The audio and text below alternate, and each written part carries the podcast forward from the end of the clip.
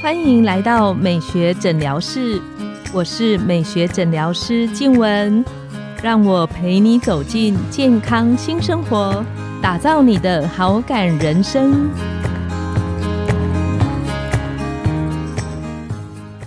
大家好，我是你的主持人静文，欢迎来到美学诊疗室。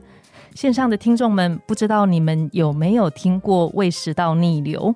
那有没有胃食道逆流的经验过？那我发现我个人在这一方面肠胃的部分是稍微比较弱一点。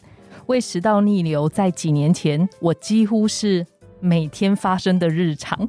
那呃，我后来请问过有很多肠胃科医生，其实嗯，像是一些慢性的咳嗽啦，或者是像我们上一集聊到的打嗝，这些都有可能是胃食道逆流早期的症状之一。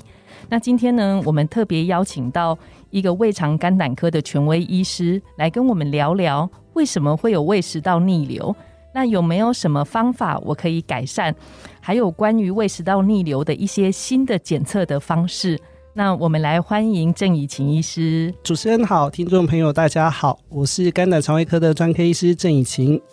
那郑医师，我知道您是台安医院的内科部主任。那我相信在门诊啊，我后来看了一下资料，他们说胃食道逆流是是仅次于感冒，台湾最常看的问题。是平均每四个人中就有一个人有胃食道逆流的这个问题。是。那我想请问郑医师，就是这个胃食道逆流，它好像会有很多不同的症状表现，是，然后成因也很多，请郑医师来跟我们听众聊聊。好啊。胃食道逆流啊，有点是现代文明病啊。那主要是生活形态的关系造成的一些不舒服。那它的盛行率啊，从早期大概三十年前是不到百分之五的。那的确，对，曾经大家可能没那么紧张吧。那目前的盛行率是高达五分之一到四分之一。所以没错，像主持人讲的，可能每四个人就一个人曾经为这个症状所苦。那我常常形容啊，胃食道逆流比较像什么？就是如果要用一个东西来形容的话，呃，它有点像是前女友。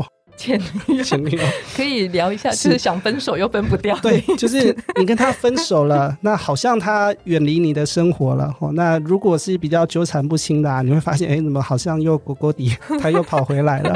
那就这样纠缠不清。那我们今天要特别请郑医师来跟我们聊聊，怎么样可以分得干净？是对，那也没错，只要我们洁身自爱，哦，就是划清楚界限，其实是可以跟胃食道逆流好好和平共处，让它不影响你的。前面刚刚开场我们在闲聊的时候啊，郑医师有说到，就是哪些因素会 trigger 会诱发胃食道逆流，那他就聊到了那个甜点跟咖啡。是是，我们听一听之后就想说，那我们还是继续吃让它逆流好了。是，对呀。那像主持人提到，我们还是来介绍一下胃食道逆流的成因好了。那胃食道逆流主要有两个我们需要小心的东西。那第一个叫做喷门松弛。那我们的胃食道逆流啊，就有点像是一个气球，那里面充满水之后，它如果是某些原因，它从气球里面喷出来了，那这些酸或者消化液造成的症状就叫胃食道逆流。所以喷门是胃跟食道衔接的那个括约肌。对对，那这个地方如果松弛的话，东西就可能会逆流而上，那会从胃里面跑到食道的那个交界。对。那这个东西的松弛啊，跟一些原因有关。那第一个是年纪的退化。那我先说，我二十几岁就很严重。是，那年纪可能会让它功能没那么好。那再来几个原因，包括抽烟跟喝酒，那包括一些咖啡因的影响，或者是高油高蛋白饮食，都会容易让这个地方放松。所以刚刚提到这些东西啊，就是容易诱发胃食道逆流。第二个很重要的原因是负压太高。那就像我们的气球，你用力去压它，它一定是从它出口的地方窜出去。那请问郑医师，为什么会负压比较高？对，所以有些肥胖的朋友们容易发作。那第二个是吃饭喜欢吃的很快很急，那因为让你的肚子的同时充满着很多东西，那负压会上升。但有些人会提到说，比方说我吃饭的时候喝很多水。对。这个也会吗？哎，只要让你的肚子短时间内撑起来，因为它来不及放松，它还是保持着有点僵硬的状态下，那这个时候容易发作。所以吃的很饱，或者是有些长辈会常常跟我们说：“哎，你吃饱饭不可以躺平，或者是不可以剧烈运动，这个会有关系吗？”有的，我们也常常会教说，在吃饱饭之后两个小时，千万不要去躺床。那我们坐着或站着的时候，因为重力的关系，东西比较不容易往上跑出来。是，如果你躺平的话，东西就容易逆流而上。就容易倒回去的那个概念是。那我在自己的身上，还有我想线上的听众，有些人也会蛮好奇的是，有时候吃饭的顺序好像也会影响到我那个逆流跟火烧心的那个感觉，所以跟吃什么东西会有关系吗？哎，绝对有的 哈。那我们还是回到生理机制啊，就是哪些东西会让你的胃酸快速分泌？那其中一个就是甜点。甜食，那或者是粥状的东西。那如果是淀粉类的食物，对对对对对。有些听众朋友可能觉得我胃不好啊，他喜欢吃粥，想说比较好消化。但事实上，这种粥类的淀粉，它的营养成分是跟糖非常接近的。那它会让你的胃酸短时间之内快速分泌。所以，如果你要吃这一类的东西，其实你可以先吃一点点固体的东西，是哦，让你的胃适应一下。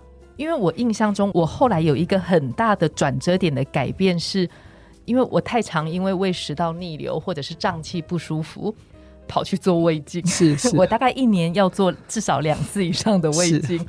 那我后来听了一个营养师的分享。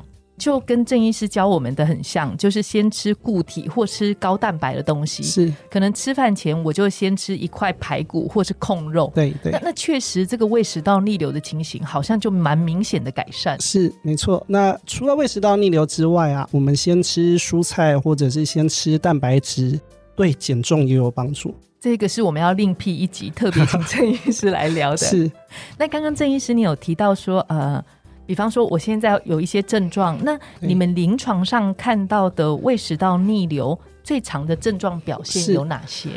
胃食道逆流啊，分成典型症状跟不典型症状。那以典型症状来说，就是两个。那第一个是酸逆流的感觉，就觉得好像呕到酸水的感觉，就一股酸意涌上来。那第二个叫做胸口灼热感。那这两种症状占所有胃食道逆流大概七到八成。这是蛮高的，对，这是典型的症状。那因为我们逆流的东西，胃酸是最多的，那它容易造成刚刚提到这两个症状。但有时候会遇到逆流出来的是食物，或者是胆汁，或者是其他东西，那可能就有其他不一样的症状。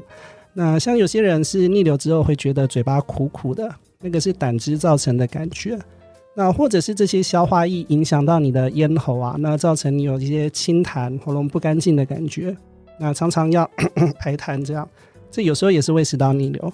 所以我好像听过有些朋友说，他后来发现他的慢性咳嗽其实跟胃食道逆流是相关的。是，那甚至是气喘，有的是胃食道逆流诱发的。我就有患者，他长期在喷一些气喘的药啊，那甚至是吃类固醇都没有控制的很好。结果是吃胃药，它好了。那关于就是检查，如果今天我有一点点怀疑说啊，我可能有胃食道逆流的情形，是那去照胃镜是不是唯一的检查的方式？是。那在胃食道逆流的诊断上，我们有几种做法。那第一个就是你的症状非常典型的话，我可以先给你胃食道逆流的专用药，观察二到四周。如果你很明显的改善，那诊断上我们就比较有信心。所以它是有专门的胃食道逆流的专用药。对，那我们用的是氢离子阻断剂。那第二种方法是做胃镜。那要先跟观众朋友提，哦我们的胃镜啊，要看的是你的食道有没有发炎溃疡，那有没有一些早期癌的病变。那它跟你的胃食道逆流症状有时候是不相关的。可以再说说一下，譬如说啊，你今天跌倒，你可能会痛，但你不一定会受伤，所以你去看你的疼痛部位，不一定是有伤口的。那胃食道逆流可以造成很严重的症状，但它有时候是没有造成发炎或伤口的，所以它不一定相关。是，那这也就带到了我们的第三个检查。有时候我们不容易去区分你到底真的是酸逆流，还是有其他原因引起不舒服。那我们会做一个叫做食道的酸碱值检测。我刚刚听郑医师说，这是一个比较新的的检测的方式。对，当我们不确定你状态的时候，我们会在你的食道上放一个碳条。那这个碳条是可以去监测你二十四小时甚至到三天的一些酸碱值的状态。那那个碳条怎么放进去？用胃镜还是直接从嘴巴放进去？那它有两种，一种是有线的，它是从你的鼻子放进去的。听起来有点怕怕的。对对，就是因为它稍微可怕，所以第二种是做胃镜的方式，那放一个无线的侦测器在你的食道上面，那这个三天的时间你就比较不受影响。那它诊断的价值主要是看在这一段时间里面，你的食道受到酸影响的时间到底有多久。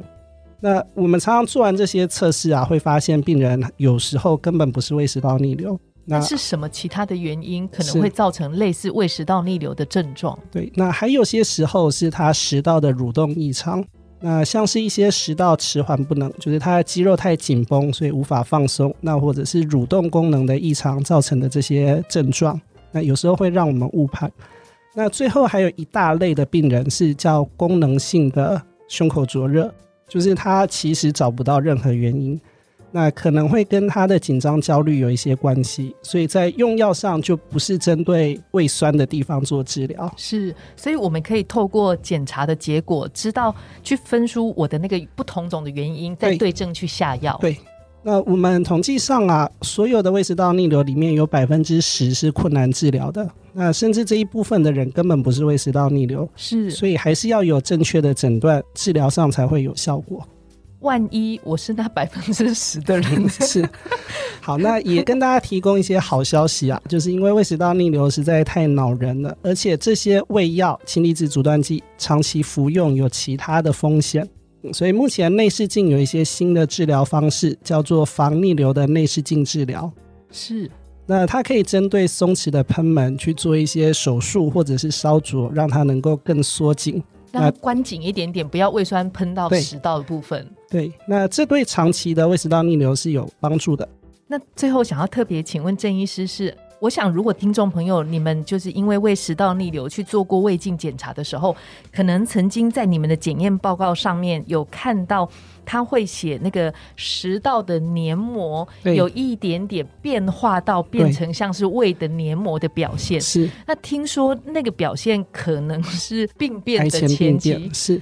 关于像这个部分，就是我们应该怎么去注意，或者是呃，我真的注意到我的报告上是这样子，那我应该多久去追踪跟后续的治疗？是，那长时间的胃食道逆流啊，因为会反复的发炎跟溃疡，那会让胃跟食道交界这个地方产生一些黏膜病变。那这种现象我们叫做巴瑞特氏食道。是那它描述的主要是肠道的黏膜跑到食道来，那会增加癌症的风险。就是因为食道为了适应那个酸类的浓度，所以它就让自己变成像胃的黏膜。是，那比较要注意的是，根据国外的统计啊，如果你有这个现象，巴瑞特氏食道，那你未来食道癌的风险是每年千分之一。那其实听起来是好像不低啦，只要你活得够久，好像风险就会上升。那如果有这个现象啊，还要去细分你的巴瑞特氏食道有没有一些早期癌的变化。如果有的话，那至少是每年或半年需要做胃镜。那如果还没有早期癌的变化，是至少每三年要做一次胃镜。那它会是可逆的吗？就是我如果变成那个，它还有机会透过什么样的保养跟照顾可以变回来？是，那巴瑞特氏食道啊，有时候我们会请病人吃半年到一年的氢离子阻断剂。那根据统计，有部分的病人可以因为这样子，他的食道恢复原状。那另外一种做法就是，如果你的巴瑞特氏食道风险太高，可以做电烧。把那一区的黏膜烧掉的概念。对。对那根据统计，烧掉之后，大多数的黏膜会再恢复成原本的样子，就是它会长回来。有点像是镭射，我不知道是这镭射气化掉，然后重新让它再长，看是长回来的是不是健康的对。对，哦黄医师果然非常专业，没错，就是内部的黏膜其实跟皮肤也非常的像。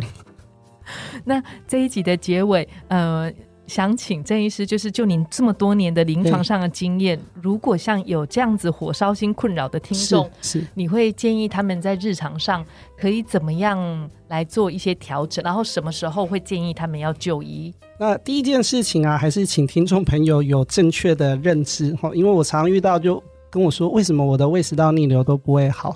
那你要想的就是你要怎么摆脱你的前女友，所以你要做好你要做的工作，譬如说就是避免一些不正当的行为啊，像是熬夜、一些紧张、压力大的行为，或者是乱七八糟的饮食模式。那你可以把它处理的很好，让他几乎都不来找你。这个很有道理。是，虽然第一点熬夜这个有一点点困难。嗯，我相信很多我们身体的症状，其实跟我们的作息、情绪、压力，其实都高度相关。那很希望这一集透过郑医师精彩的分享，能够帮助有这样困扰的朋友。如果你们跟我一样，那我们可以每天都有一些些的改变，其实就有机会像郑医师教我们的，我们可以摆脱前女友或前男友。是。那今天我们的节目就来到了尾声。美学诊疗室，欢迎你们再度光临，我们下次见。谢谢大家，下次见，拜拜。